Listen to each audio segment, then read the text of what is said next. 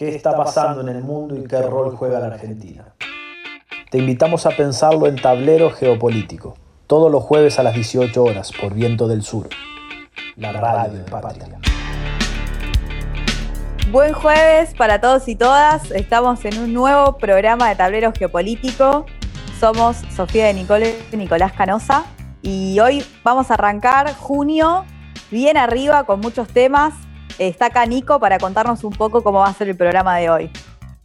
Sí, tenemos un programa completito. Vamos a charlar con Natalia Tini, que es eh, coordinadora de la Comisión de Política Exterior Soberana del Instituto Patria y también directora de organismos parlamentarios internacionales en el Senado.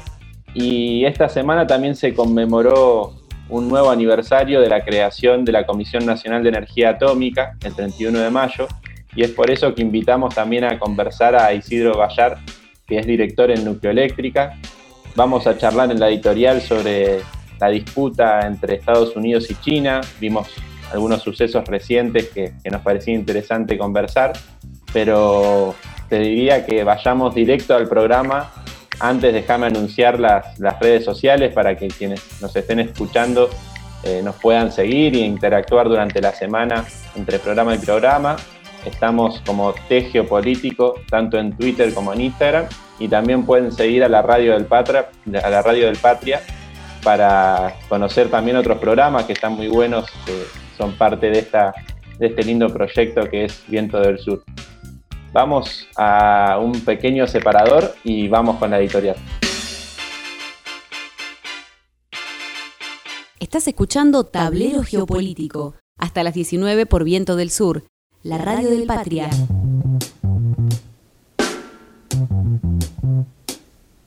Cuando hablamos de tablero geopolítico pensamos en actores, en jugadores de este mundo que, buscan construir poder y, e influenciar en la escena internacional.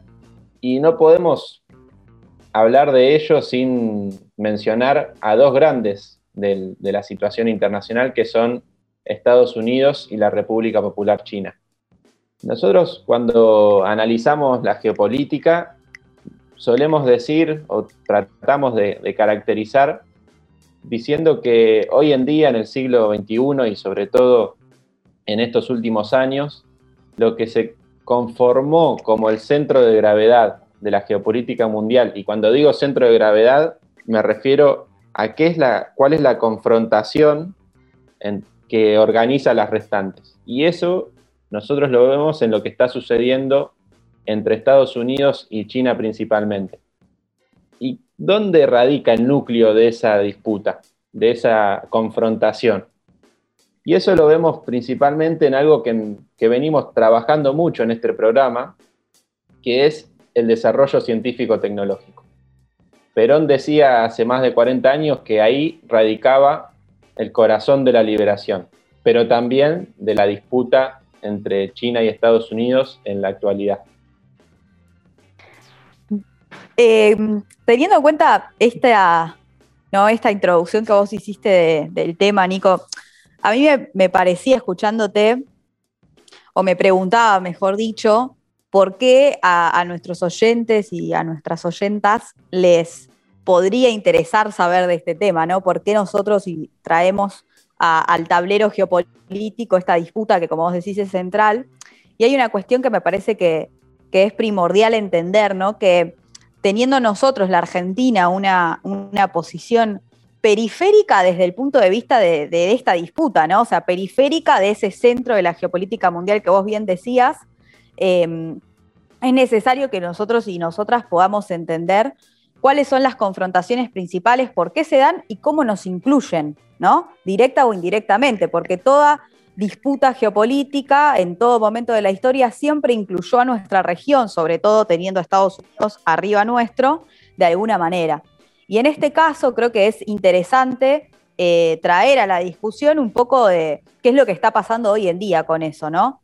Y sabemos, eh, o, todos de alguna manera nos llegó al oído que en Estados Unidos hubo un cambio de presidente, que se fue Trump y que llegó Biden, pero al menos lo que analizamos desde acá es que para nosotros, para los latinoamericanos y las latinoamericanas, eh, el tinte, el cariz de esa política exterior de Estados Unidos para con América Latina no cambió. Y no cambió porque justamente está muy atada a esa disputa eh, central, a esa disputa del centro de gravedad mundial que vos mencionabas, que tiene que ver con Estados Unidos y China. Parece que también está bueno eh, analizar desde ese lugar qué rol le toca a nuestra región. Completamente. Y, y, para que no pensemos que solo estamos haciendo deducciones o análisis eh, desde solo nuestro lugar, me gustaría compartir algunas lecturas sobre discursos recientes. Primero, en esto que vos decías, que hay una continuidad entre la gestión de Donald Trump y la actual respecto a la vinculación con China. La Estrategia de Seguridad Nacional del 2017, que es un documento clave para pensar la, política exterior norteamericana, decía que el avance de China y Rusia modifican la balanza de poder, con consecuencias globales y amenaza a los, intereses de Estados Unidos. Y cuando menciona el hemisferio occidental, se preocupa y atraviesa muchas veces el avance de China y de Rusia en la cooperación o en la vinculación con América Latina. Pero actualmente, el coordinador del Consejo de Seguridad Nacional de Estados Unidos para el Indo-Pacífico, Kurt Campbell, anunció que el, paradigma dominante eh, de la relación con China será la competencia y que se centraría principalmente en materia de tecnología y también se refirió a un nuevo conjunto de parámetros estratégicos. Esto lo, vuelvo a lo que decía al comienzo, la importancia de la ciencia y la tecnología. Y si queremos volver más atrás, cuando estaba desarrollándose el G20 acá en nuestro país, el mismo día que estaban sentados en una mesa acá en Buenos Aires, Xi Jinping y Donald Trump, por pedido de autoridades norteamericanas, se detenía a la administradora financiera de Huawei, la empresa telefónica, pero que es mucho más que una empresa de teléfonos. Nosotros lo asociamos en el día a día con los teléfonos, pero es una empresa de alto nivel de desarrollo científico-tecnológico que hoy compite en el mundo y lleva a la delantera, pareciera, en el desarrollo de la quinta generación. Nosotros usamos 4G, estamos en un momento de avance hacia una nueva tecnología mucho más rápida que, Huawei lleva a la delantera y representa eh, del 15% de los ingresos de esa empresa se gastan o se utilizan o se invierten en investigación y desarrollo. Es muy interesante lo que mencionás de Huawei porque también eh, esta disputa tecnológica, que digamos, ¿por qué hay una disputa tecnológica? Porque entendemos que la tecnología es la palanca del poder en el siglo XXI, es lo que permite que el crecimiento industrial crezca mucho más y mucho más rápido. Eh, digamos, es central a la hora de entender por qué un, Estado tiene o no tiene poder. Y por eso es tan central, como hablábamos hace algunos programas con María Jaros Lee, eh, la, ciencia y la tecnología para el desarrollo nacional y para el, apuntalamiento perdón, de, esas capacidades. Y vos mencionabas lo de Huawei y, este suceso que, tuvo lugar en el marco del G20 acá en Argentina, eh, en ese mismo periodo, digamos.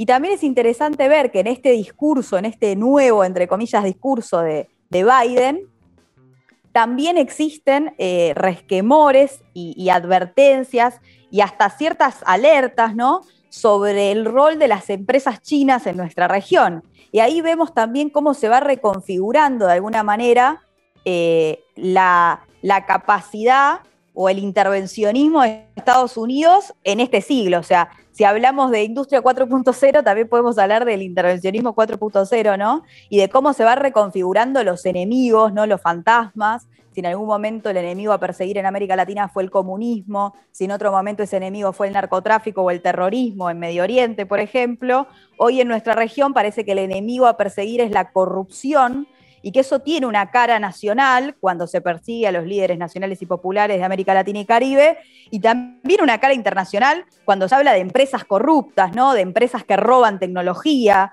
Hay una misma, si se quiere, un mismo hilo que obviamente con sus diferencias de época y de coyuntura nos puede ayudar a entender cómo eh, nuestra región sigue quedando atrapada en esas lógicas que son foráneas, es decir, que son problemas de otras regiones, de otras potencias, pero en las que quedamos inmersos, porque hoy sabemos muy bien también que tanto China como Rusia, y eso lo pudimos entender bien en el marco de la pandemia, son alianzas estratégicas para la Argentina, ya sea en la provisión de vacunas como en las inversiones o en el capital que llega de estos países para proyectos estratégicos de nuestro país.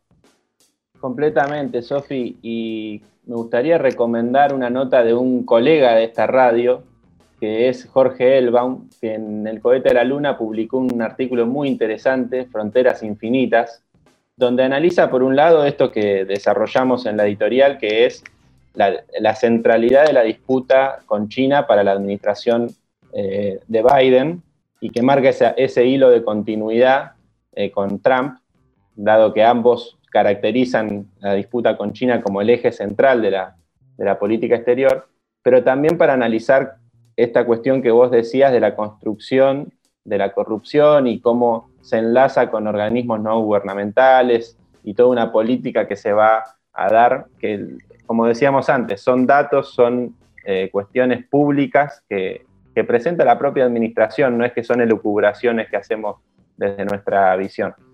Pero no nos queda tiempo para, para terminar esta editorial, así que son temas que vamos a seguir desarrollando en tablero geopolítico. Así que... Sí, son temas que nos van a acompañar y que además también hoy vamos a tener la oportunidad de, de charlar con Natalia Tiri, coordinadora de la Comisión de Política Exterior Soberana del Instituto Patria, que seguramente vamos a tocar algunas de estas cuestiones para también tener su, mirada. Eh, y bueno, ahora, antes de seguir con, con este bloque donde vamos a hablar con Nati, vamos a escuchar un tema Quiero que me llames conociendo, de Conociendo Rusia. Quiero hacer canciones que no hablen de vos, pero no me sale. Quiero que los días pasen sin tu color. Quiero que me llames.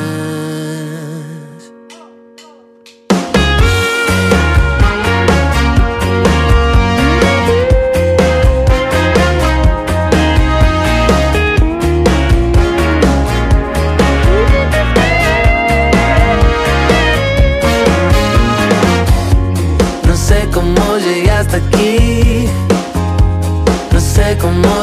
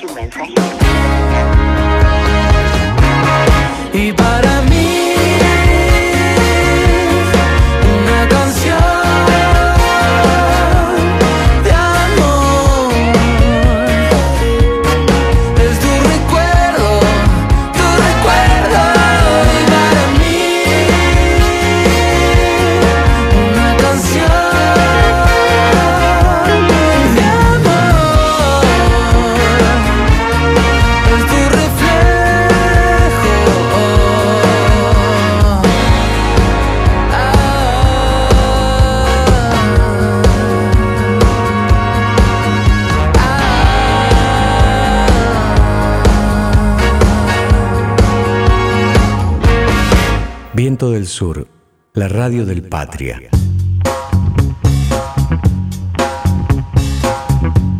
Seguimos con Tablero Geopolítico y en esta entrevista del programa de hoy vamos a charlar con una querida compañera, Natalia Tini, que es eh, coordinadora de la Comisión de Política Exterior Soberana del Instituto Patria y actualmente directora de organismos parlamentarios internacionales del Senado de la Nación. Eh, muy buenas tardes, Nati, ¿cómo estás? Hola Nico, buenas tardes a todos, a, todos los que hacen el programa. La verdad que eh, una alegría estar, participando hoy. Los escucho siempre en, el auto, en el regreso, así que bueno, tratando de, de, de- hoy me toca, me toca ser entrevistada después del lujo de, de los entrevistados que, que tuvieron, así que con un poco de presión, pero vamos a, vamos a jugarla. Va a ir bien, Nati, va a ir bien. Bueno, para empezar queríamos charlar un poco cómo estás viendo el contexto internacional. Sabemos que también sos docente universitaria, trabajás sobre los temas de relaciones internacionales, así que queríamos ver también cómo, cómo es tu perspectiva de la situación internacional, obviamente eh, haciendo mención a la pandemia, pero también ahondando más en otros temas que, que seguramente estarás observando. Bueno, eh, sí, yo como, como docente siempre les, les digo a mis alumnos que, sobre todo cuando damos política exterior argentina, de que, de que lo fundamental es tener una buena radiografía y una buena foto de- del sistema internacional, ¿no? Y, y ver qué proyectamos a partir de eso. Eh, y una, por sobre todo, una percepción de- del sistema internacional, ¿no? de, de- qué es lo que viene. Es difícil a veces eh, programar eh, o, visualizar más allá, ¿no? Siempre en relaciones internacionales nos decían que, que no podemos hacer futurología y si hace poco más de un año atrás nos decían que hoy estábamos pasando por esto, nadie lo, lo podía creer. Más allá de todo, creo que, que el mundo... eh, el mundo se está reacomodando, hay, un reacomodamiento y un mundo distinto, un mundo creo que netamente multipolar, un mundo con, con una falta de hegemonía eh, clara o con múltiples, con múltiples polos ¿no? que, que operan de, de aquí para allá, con, con un bilateralismo o, bipolarismo, perdón, bifronte entre Estados Unidos y China. Eh, pero creo que digo, es imposible hoy eh, reconocer el, peso de, China, eh, es imposible no reconocer los cambios que se están dando en Estados Unidos con la llegada de Biden, con el discurso de Biden. Vamos a ver qué es lo que después resulta. Eh, creo que, Rusia también está, está siendo muy fuerte, sobre todo en este contexto de, de pandemia. Eh, creo que, existen también con, Rusia muchas posibilidades de cooperación y seguramente eso lo deben haber hablado con nuestro querido embajador Eduardo Soaín.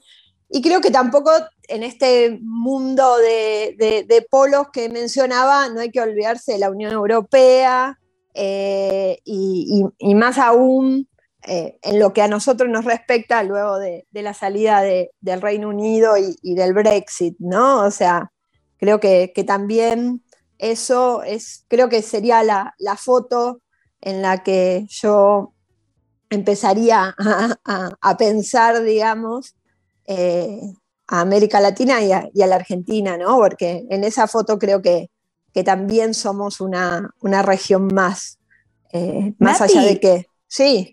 Y te hago una consulta, porque vos ahora nos, nos tirás un montón ¿no? de disparadores y de puntas de esta imagen, de esta radiografía, como vos bien decís, de las cuales podríamos eh, ahondar en, un montón, digamos, de, sucesos o de procesos que eh, afectan de alguna manera nuestra región. Pero me interesa agarrarme de algo que vos mencionaste recién, que hablabas ¿no? de, esta aparición de Biden, ¿no? de un nuevo gobierno en Estados Unidos, ¿Cómo ves eh, ese cambio ¿no? en relación a la región? ¿Ves continuidades con la política exterior de Trump hacia América Latina? ¿Ves alguna diferencia?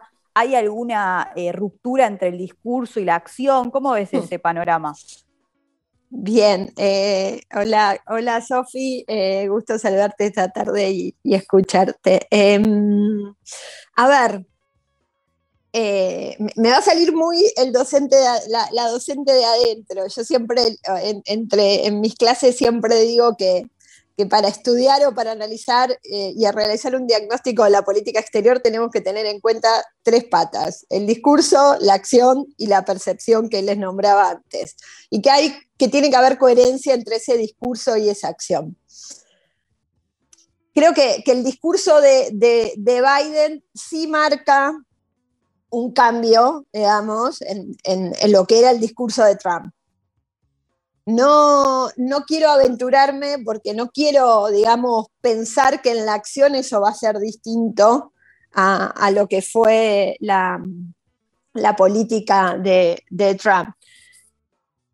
Podemos ver un cambio, porque creo que hay un, hay un movimiento también, digo, está cambiando por, por las por el discurso que hace Biden, está cambiando el, paradigma de, eh, de, alguna manera en, el propio Estados Unidos. Así que, digo, es un escenario eh, muy distinto al, que nos viene acompañando en este último tiempo.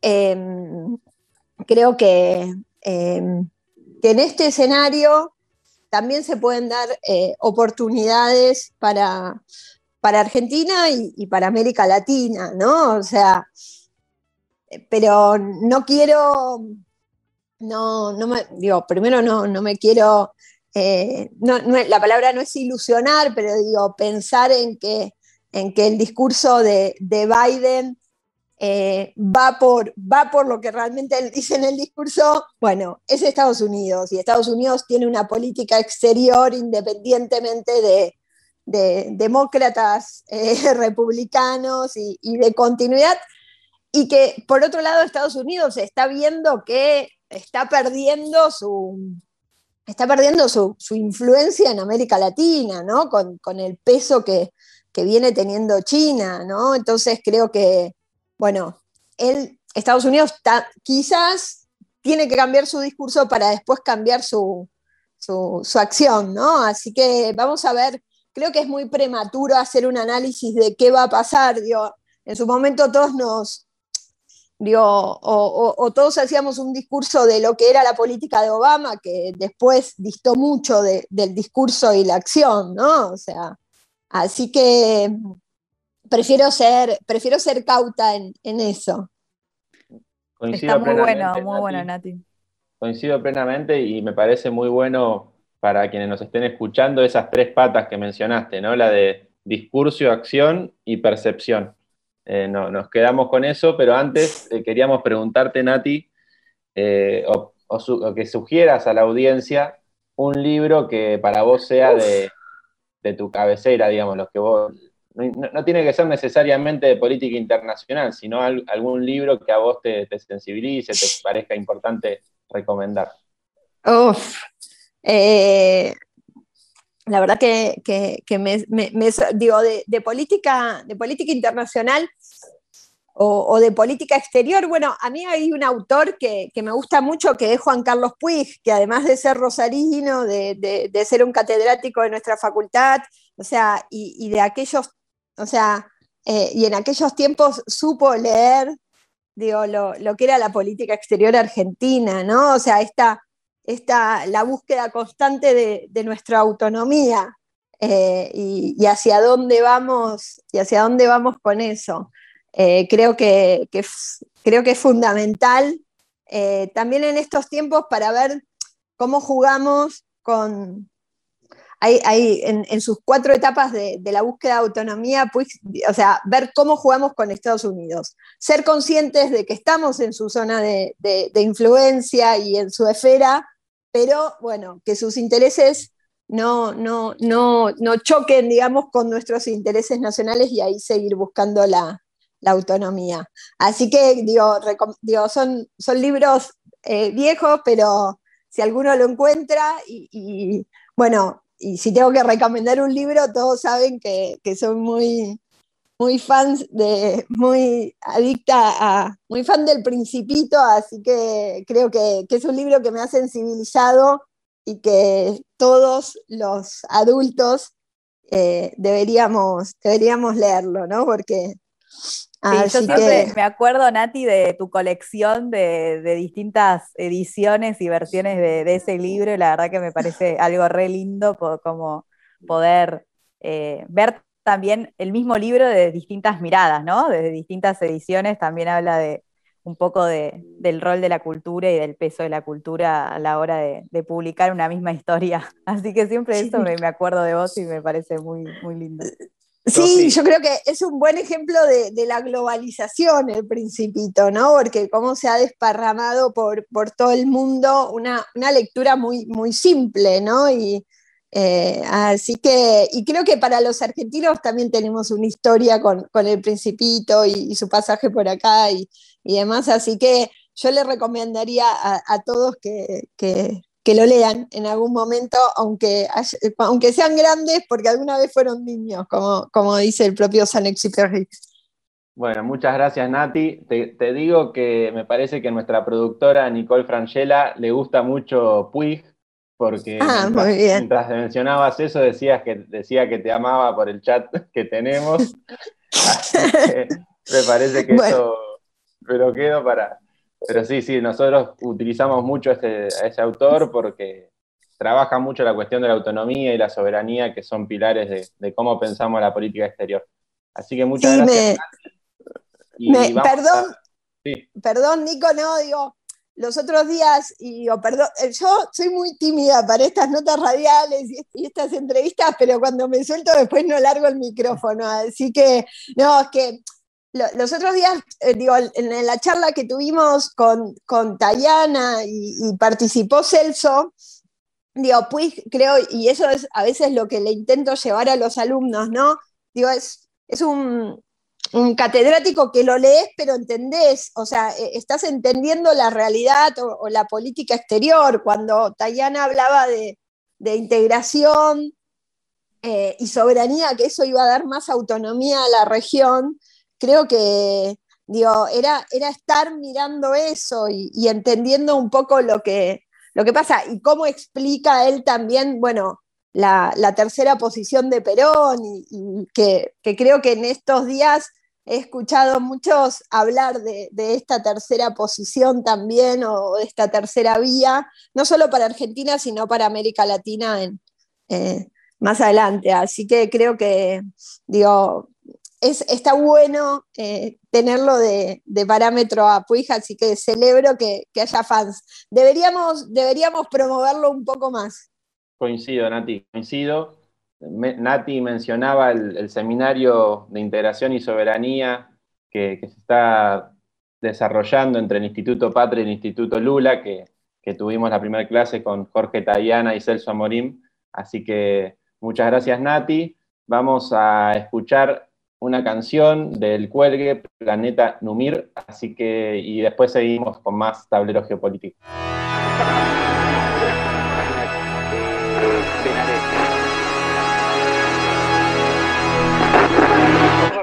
lista de estos mundos. En realidad son siete los que vamos a hablar. El primero de ellos es el más caliente de todos.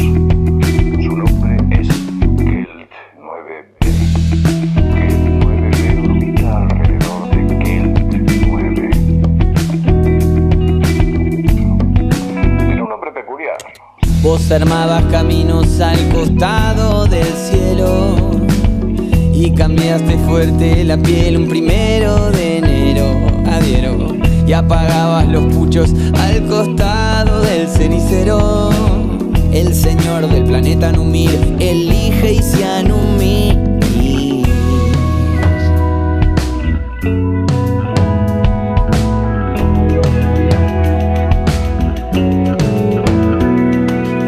Vos agarraste los abrigos para irte primero y en cuestión de segundos salió el traicionero y en serio formalmente anuncio que me autobautizo bardero sin terceros ni segundos sin unos y sinceros.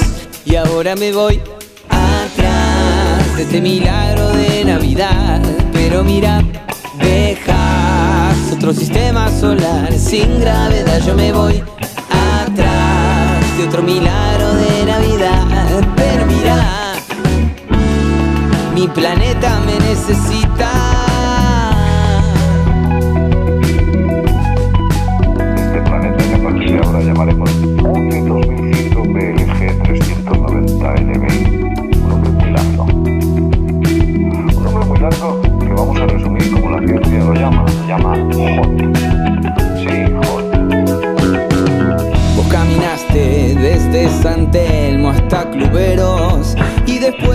cansaste unos tangos y unos boleros en la casa del medio. Ah, ¿Y qué querés?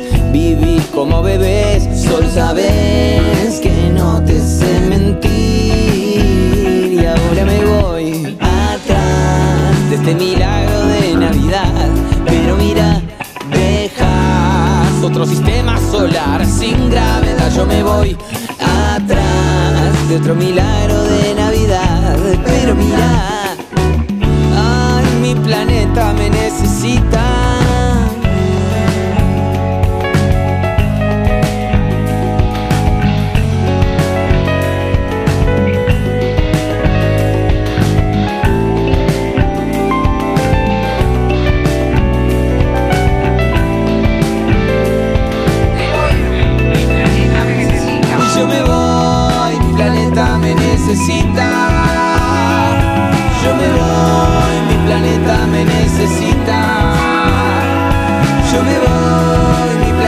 Me necesita. Yo me voy, mi planeta me necesita. Y ahora me voy.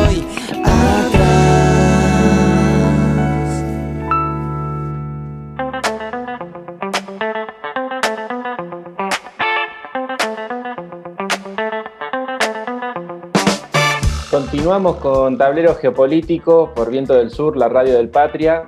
Y hoy tenemos una entrevista muy, muy interesante que, que teníamos muchas ganas de hacer y elegimos esta semana hacerla porque el lunes 31 de mayo se conmemoraron 71 años desde que el general Juan Domingo Perón decretó la creación de la Comisión Nacional de Energía Atómica.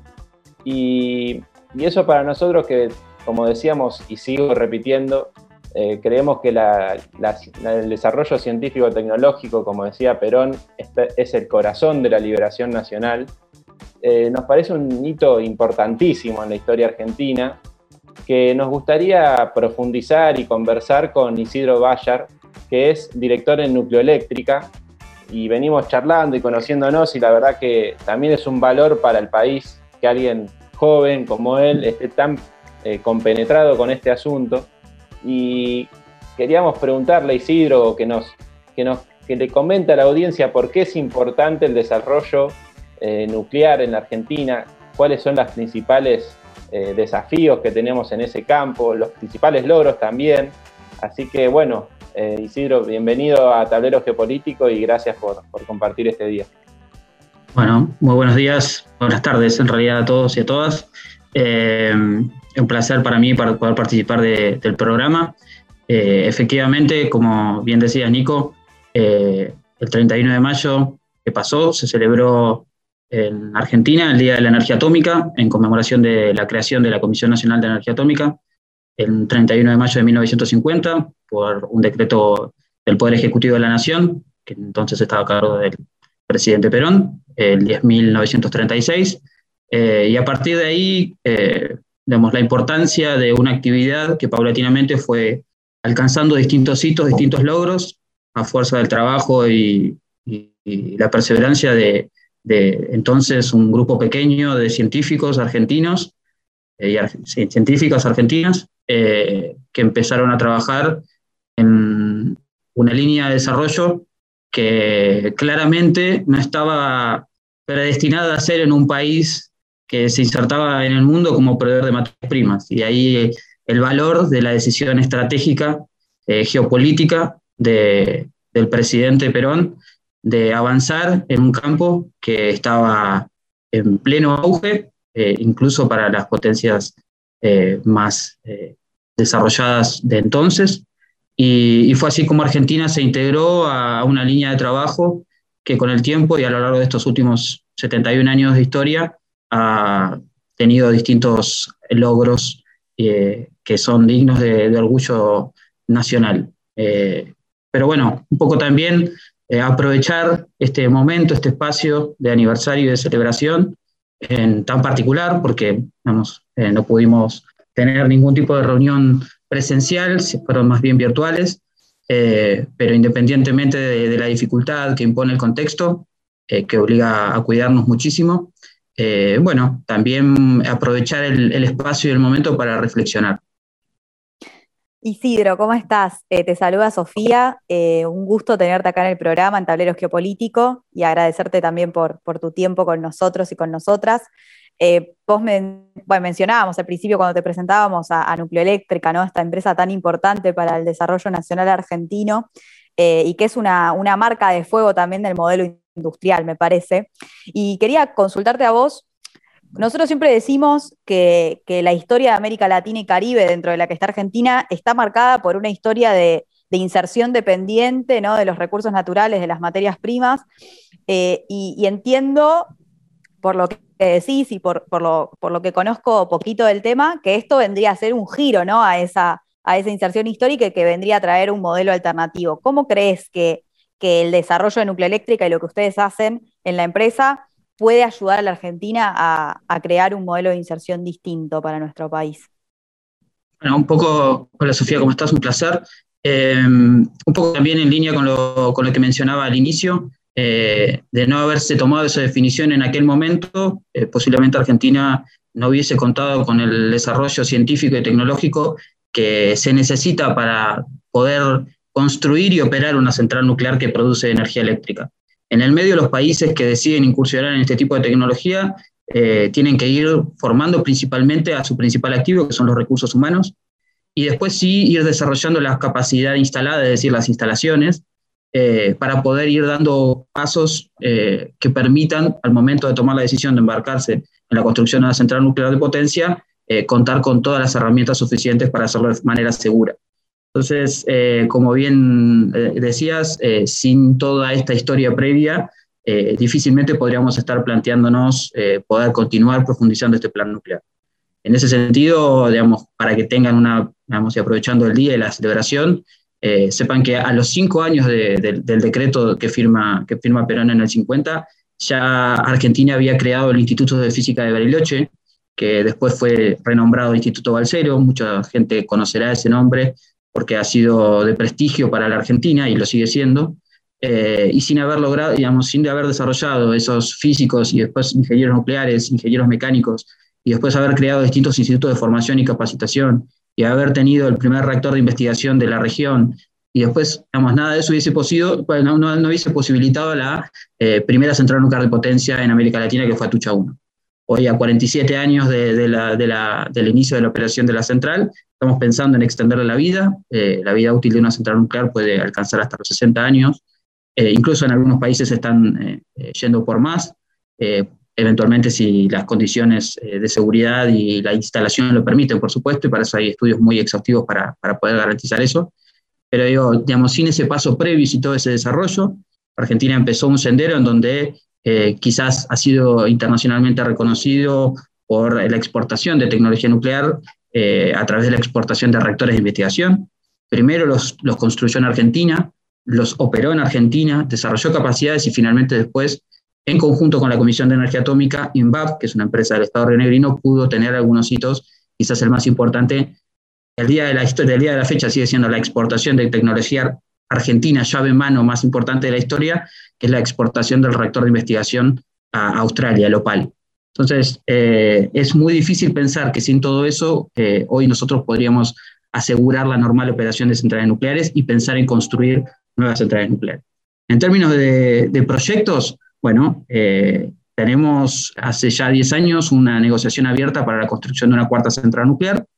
Eso, digamos, tuvo un derrotero particular durante el gobierno de Cristina, eh, el gobierno anterior y, la recomposición del gobierno eh, que lidera Alberto Fernández. Estamos eh, ante un cambio de directorio muy reciente y estamos de alguna manera conversando sobre el plan de acción que, que va a tener Nucleoeléctrica para los próximos años. Así que por el momento, desde el punto de vista de Nucleoeléctrica Argentina, que es una empresa que nace como un desprendimiento de la Comisión de Energía Atómica, cuando en el 94 se decide separar al sector en tres, por un lado, la Comisión Nacional de Energía Atómica, vinculada a la investigación y desarrollo y al asesoramiento del Poder Ejecutivo Nacional en materia de política nuclear. Por otro lado, Nucleoeléctrica Argentina, Sociedad Anónima, estaba prevista para ser privatizada, eh, situación que, se, truncó, eh, donde el accionista mayoritario es eh, el, el, Estado Nacional a través de la Secretaría de Energía y la Comisión Nacional de Energía Atómica, y después la Autoridad Regulatoria Nuclear con la, digamos, desde el punto de vista de Nucleoeléctrica, que es la empresa que opera eh, centrales nucleares y eventualmente será la responsable de construir las futuras centrales nucleares, eh, estamos en esa situación.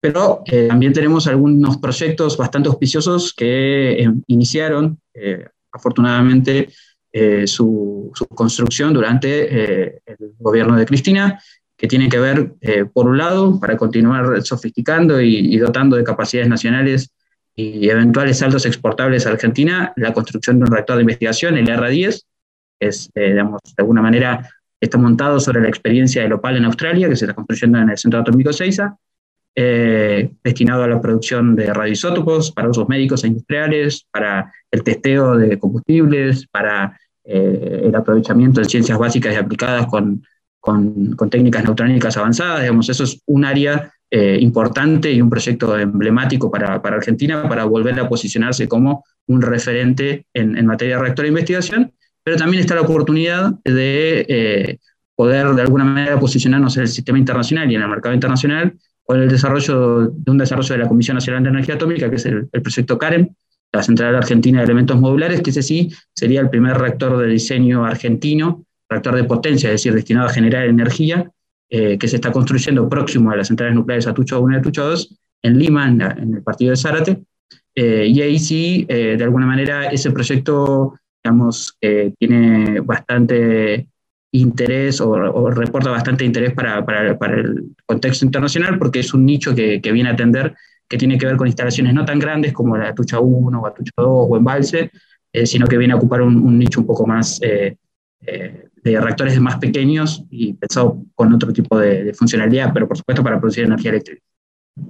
Bueno, Isidro, la verdad que una entrevista buenísima, son temas que a nosotros nos apasionan y que la verdad que nos parecía importantísimo compartir en, tablero geopolítico y que nos, nos escuche nuestra audiencia sobre estos temas porque cuando pensamos en el bienestar del país, nosotros creemos siempre que la política exterior debe servir al bienestar del pueblo, no son temas como el desarrollo científico-tecnológico, el nuclear, son claves para que logremos eso. Quizá no son tan conocidos, no son temas que están en la agenda pública, pero que cambian la vida de, miles de personas cuando se las impulsan y cuando se las eh, no impulsan o se las buscan dejar. Sabemos el impacto que tuvo el detenimiento de algunos de estos proyectos y cómo impactan el empleo, en, el, en el, día a día de quienes trabajan en este, en este sector. Así que agradecerte enormemente, Isidro, seguramente volvamos a conversar y seguiremos articulando como, como siempre porque es fundamental para, para que salgamos adelante.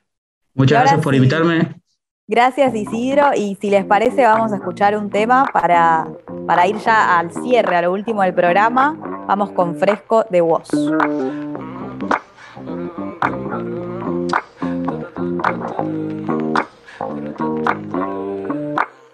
Hoy no vamos a escapar, pa' adelante y sin mirar. Cuánta vuelta vamos a dar, encontrarnos de nuevo. Hoy no vamos a escapar, pa' adelante y sin mirar. Cuánta vuelta vamos a dar, encontrarnos de nuevo. Salgo con lo puesto, te ofrezco, huesto, que fresco, ya sin mirar a sigamos de esto, pero ahora ya no me preocupa. Los gestos de los que le andan mirando con lupa, wow. Nosotros en la nuestra cosa y plenitud. Y fue fichando que el estilo que trague en mi crew. Vos no estás en mi club, te falta que actitud. Te están mirando para ver cómo robarme el groove. Traje ron con limón para cortar con estos días grises. Y esta ciudad parece un congreso de infelices. El cemento caliente, yo formo un desierto. Con el mundo con sus manos y con mi pero a cielo abierto. Sale el sol, se baila malambo. Pinto calorcito, por eso traje unos mangos. Si eso de acá la pena la hacemos cambiando. Nunca nos sale bien, por eso termina flotando. Miedo, tienen los que no caminan. Juego a caerme para arriba. Fuego para quemar tu mentira. Y no me preguntes lo que hice porque ya no sé. No quiero caer, hoy salgo a matar. No pienso volver a quedarme atrás. No me digan nada, que voy para allá, que voy para arriba y no pienso mirar. Hoy no vamos a escapar, pa' adelante y sin mirar. ¿Cuántas vueltas vamos a dar hasta encontrarnos de nuevo? Hoy no vamos a escapar, pa' adelante y sin mirar. ¿Cuántas vueltas vamos a dar hasta encontrarnos de nuevo? No sé cómo hacer para decirte que te vi, que sentí. Para decirte que ahora nada malo va a poder pasar. Que encuentro que algo lindo en esto de extrañarte. Siento que estás aquí aunque no pueda hablar. Tu calor me acompaña, siempre va para todas partes. Miedo, tienen los que no caminan. Juego a caerme para arriba. Fuego para quemar tu mentira. Y no me preguntes lo que hice porque ya no sé. No quiero caer, hoy salgo a matar. No pienso volver a quedarme atrás. No me digan nada, que voy para allá, que voy para arriba y no pienso mirar. Pa' abajo, no estamos picando el ajo. Muevo la cadera y se va todo al El silbido del viento susurra que ya no podemos mirar para abajo. Nena, nos costó trabajo. Móveme la cadera y se va todo al carajo. El silbido del viento susurra al oído que ya no podemos mirar. Espero entre la línea que hacen el mar y el cielo. Sereno, hay tiempo para que se nos derritan los hielos. Tablero geopolítico.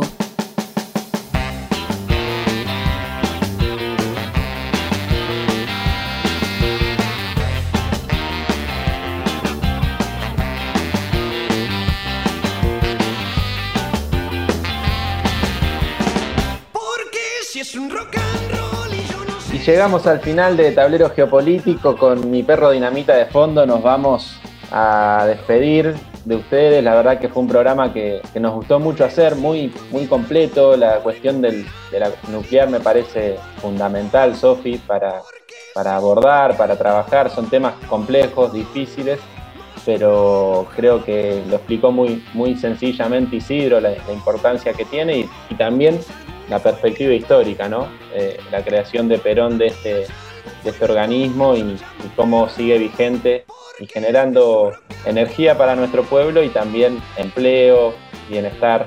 Así que eso me parece un tema importante y la entrevista con Nati, la verdad que muy interesante los aportes sobre el escenario internacional y regional. Sí, Nico, también creo que tenemos que hacer ese esfuerzo, como siempre decimos, desde, desde la, la edición y desde la producción de este programa de poder abordar los temas complejos que aquejan nuestra realidad desde una mirada eh, concreta, sintética, eh, no quiero decir simple, pero de alguna manera sí simplificar también eh, esas cuestiones que parecen tan alejadas, tan complejas, pero que tienen tanto que ver después con el día a día ¿no? de la vida de nuestro país y con el bienestar o el malestar, como decimos siempre, que puede generar una política exterior eh, en un país como, como la Argentina. Así que llegando bueno, al final, como siempre, queremos agradecer al equipo de producción eh, que nos acompaña para poder hacer efectivamente tablero geopolítico, a la dirección de la radio, Rita Cortese, Teresa Parodi, a Mariana Ponce de León, Alejandro Basilev, eh, a Juli Bastanzo en la producción general, a Lucas Méndez eh, como nuestro operador, a, Federico también como nuestro diseñador y a nuestras productoras Carolina Casagni y Nicole Frangela, eh, que son quienes hacen posible que esto salga a la luz eh, y esté tan, tan bien pensado como está. Así que les agradecemos. Les recordamos que nos pueden dejar mensajes también y saludos y, lo que quieran en nuestras redes sociales que nos encuentran como T Geopolítico en Twitter y en Instagram. Y si te parece, Nico, nos vemos la próxima semana. Y ya son las 7, así que nos vamos a ver Netflix, ¿no? yo, mira, no, no sé vos, te vas a ver Netflix, yo todavía me quedo un poco de, de- de día para terminar este jueves, pero espero que podamos sí, eh, ya pronto desconectarnos. Así bueno. que bueno, Nos vemos, seguimos Nos el jueves vemos. próximo. Nos encontramos en Tablero Geopolítico por Viento del Sur, la radio del patio este es su rock and roll.